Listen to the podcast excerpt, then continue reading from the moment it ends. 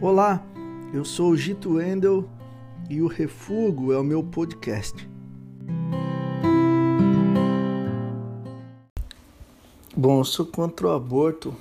Não conheço ninguém sensato nesse mundo que seja a favor do aborto.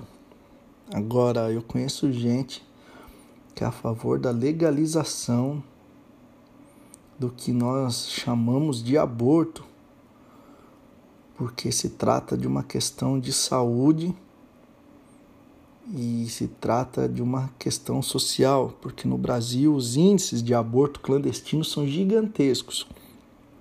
E nós também precisamos entender que há questões em relação à liberdade das mulheres de decidir acerca dos filhos que terão, que é importante demais que sejam observadas, especialmente porque é uma parcela da, da população que fica grávida num país de índices gigantescos também de abuso sexual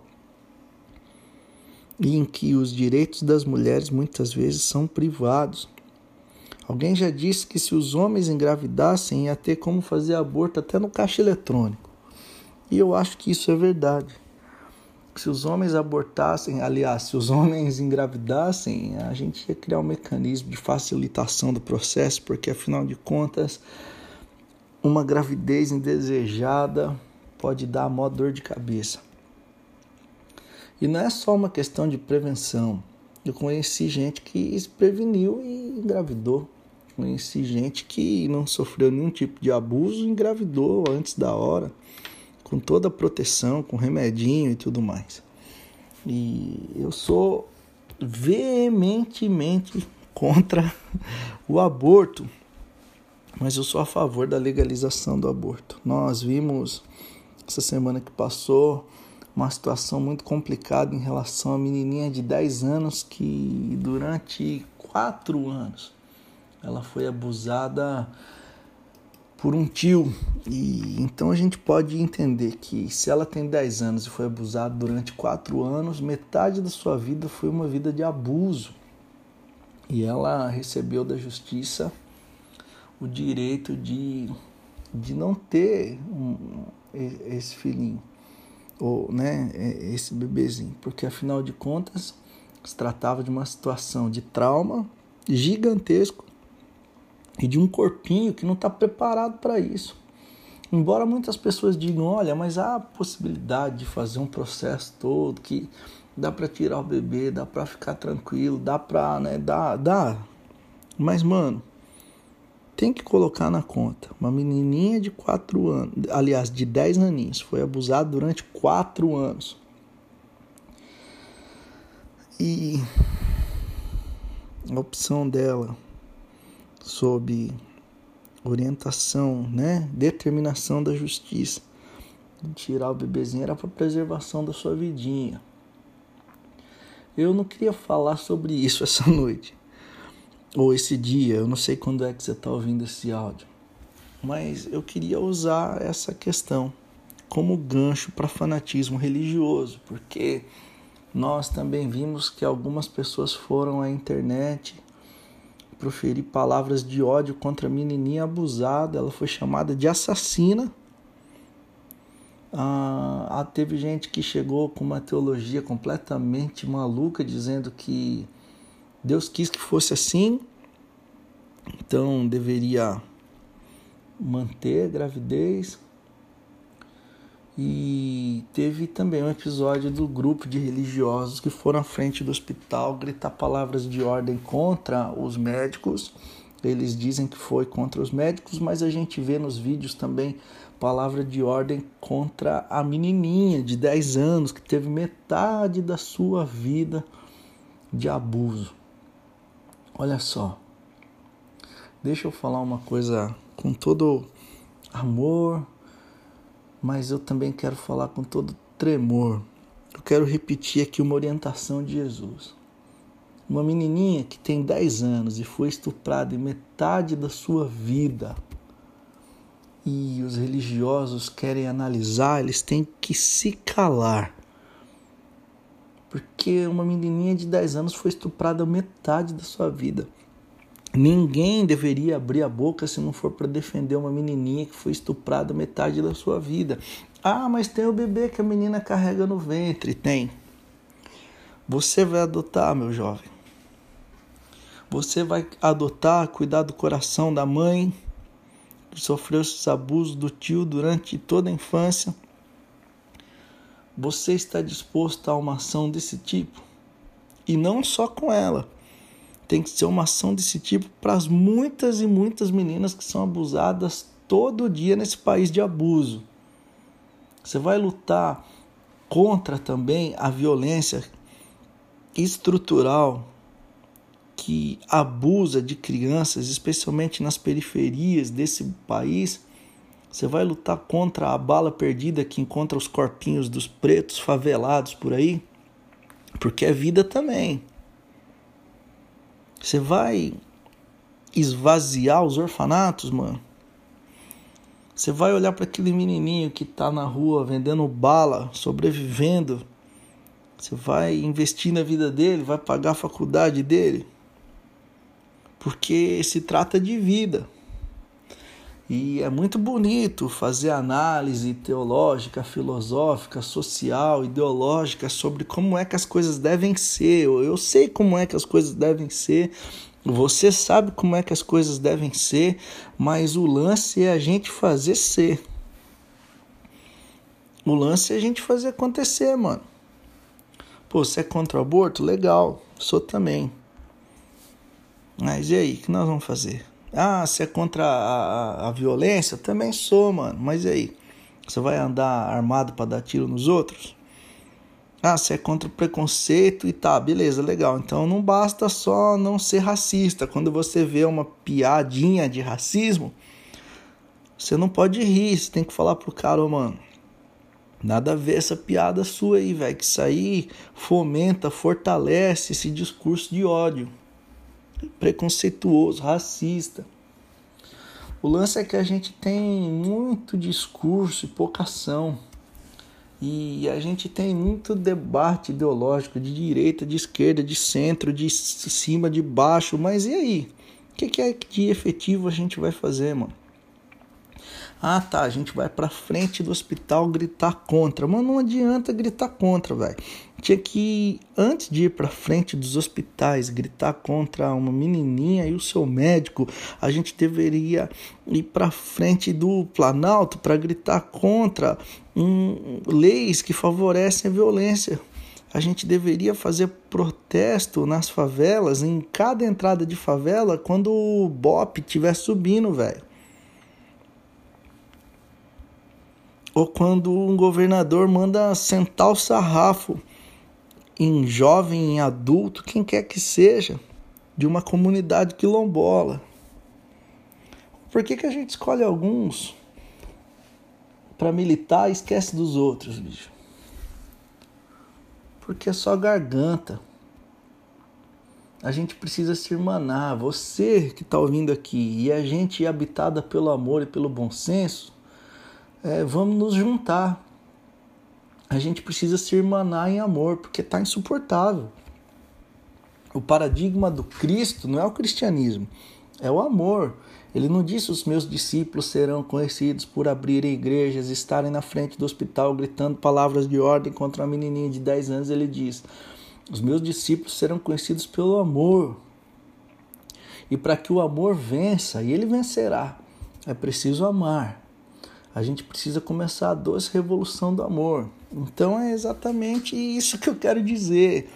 Ah, tá, a gente vai pautar agora lutas contra aborto, lutas contra genocídio indígena. É, e aí tá, o que, que a gente faz? A gente posta?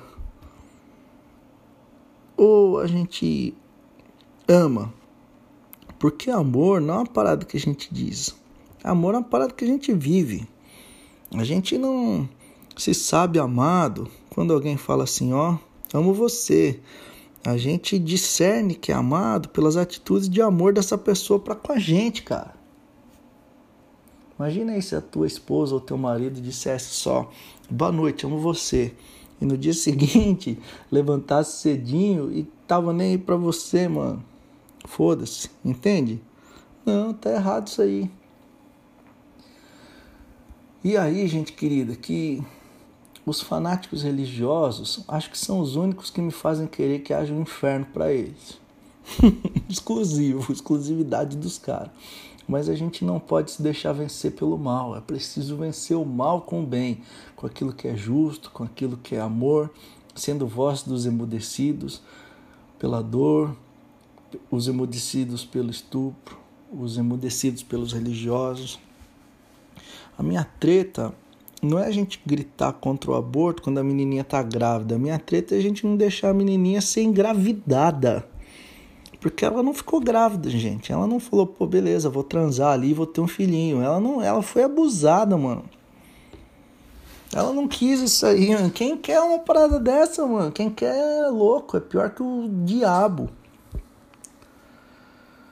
E aí quero confessar a vocês que fazia tempo que eu não chorava com raiva, mas esse domingo, vendo os religiosos escreverem, gritarem palavras de ordem contra uma menininha, eu fiquei puto mesmo. Mas eu me lembrei de uma frase: a esperança tem duas filhas lindas, a raiva e a coragem. Raiva do estado das coisas e coragem para mudá-las. Então a gente tem que ter raiva, mas fazer com que essa raiva se transforme numa ação amorosa.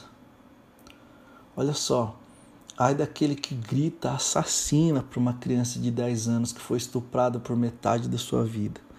É melhor que coloque uma pedra de moinho amarrada ao pescoço e se lance ao mar do que gritar assassina para uma dessas meninas. Ah, mas ah, você está sendo violento. É, foi mal, então. Eu só estou repetindo as palavras de Jesus. Ele disse isso primeiro. Jesus é um cara legal. Eu conheço Jesus e por ele eu sou conhecido. Mas como diz o meme, né, o que ferra é o fã-clube. E eu também conheço o espírito deles e em nome de quem eles falam. Jesus diz que em nome dele viriam, mas que dele não são. Então, como é que a gente discerne os que são dele e os que dele falam?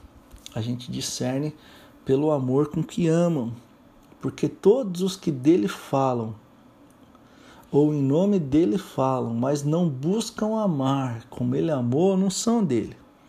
Os dele são todas aquelas, todos aqueles que buscam o bom caminho do amor, mesmo sem discernir que em busca do amor e do amar é a ele que se busca. Por isso que eu fiquei irritado, porque vi uma galera que é pró-vida, mas não adota, que quer reduzir a maioridade penal, que não se importa com as crianças das comunidades, das favelas que pula o tiozinho coberto de jornais na, na rua, que quando tá lá na festa rave ri da moça que tá chapada de pó, que frequenta a festinha na pandemia e aí desprovida para uma situação dessa, velho. Tem que ser provida para todas as vidas, em todas as situações, porque senão isso tudo se torna hipocrisia. E aí a gente vai vendo esse montão de religiosos cheios de frases feitas que não servem para nada, cara. Aqui no Brasil parece que é um ateu fazendo merda para cada 250 mil religiosos. Chegou uma estatística zerinha dos anjos aqui do Instituto Celestial de Pesquisa dizendo: olha, um ateu para cada 250 mil religiosos. Ah, as pessoas perguntam: o que é pior que um religioso? dois religiosos. e tem como piorar? Tem. Um grupinho de religiosos. E tem como piorar? Tem. Um grupinho de religiosos que vai na frente do hospital gritar contra uma menininha de 10 anos que foi abusada por metade da sua vida. Tem como piorar? Tem. Um grupinho de religiosos vinculado politicamente que descobre o endereço, o nome da menina e o endereço do hospital para irem lá gritar. Ah, tem como piorar? Tem como piorar é quando nós temos um governo cristão num país laico. E eu sou cristão, velho, discípulo de Jesus mas eu consigo entender o que é laicidade e eu sou também filho da reforma protestante, que lutou contra ah, um domínio totalitário do cristianismo, que é a favor da laicidade de Estado. Gente querida, não dá para ser fanático, não. E é preciso se levantar contra os fanáticos religiosos, os fundamentalistas todo aquele que, em nome de uma lógica, de um escrito da lei, vai contra o espírito da lei. E gente que vai contra o espírito da lei também vai contra o Espírito Santo, que discerne em nós as coisas boas, o bom senso, que dá para nós metanoia, transformação de mente, boa consciência diante da vida. Que o Senhor Jesus possa nos encher de boa consciência. Não basta frase feita e nem militância se nós estivermos divorciados da metanoia. Boa consciência. Como é que a gente adquire isso aí? É só nascendo de novo.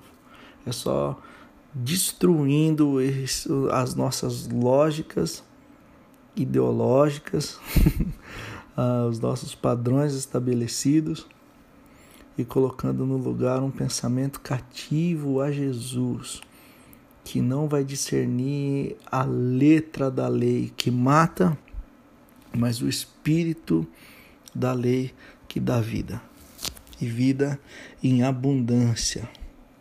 Deus proteja aquela menininha de 10 anos.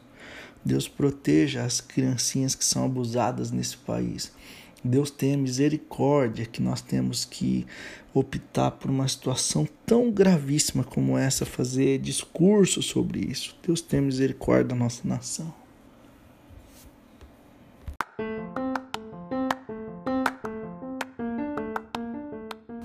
Você ouviu o podcast Refugo. Se curtiu, compartilha com a galera aí e siga a gente em tudo quanto é rede social. Eu sou Gito Wendel e o Refugo é o meu podcast. Valeu!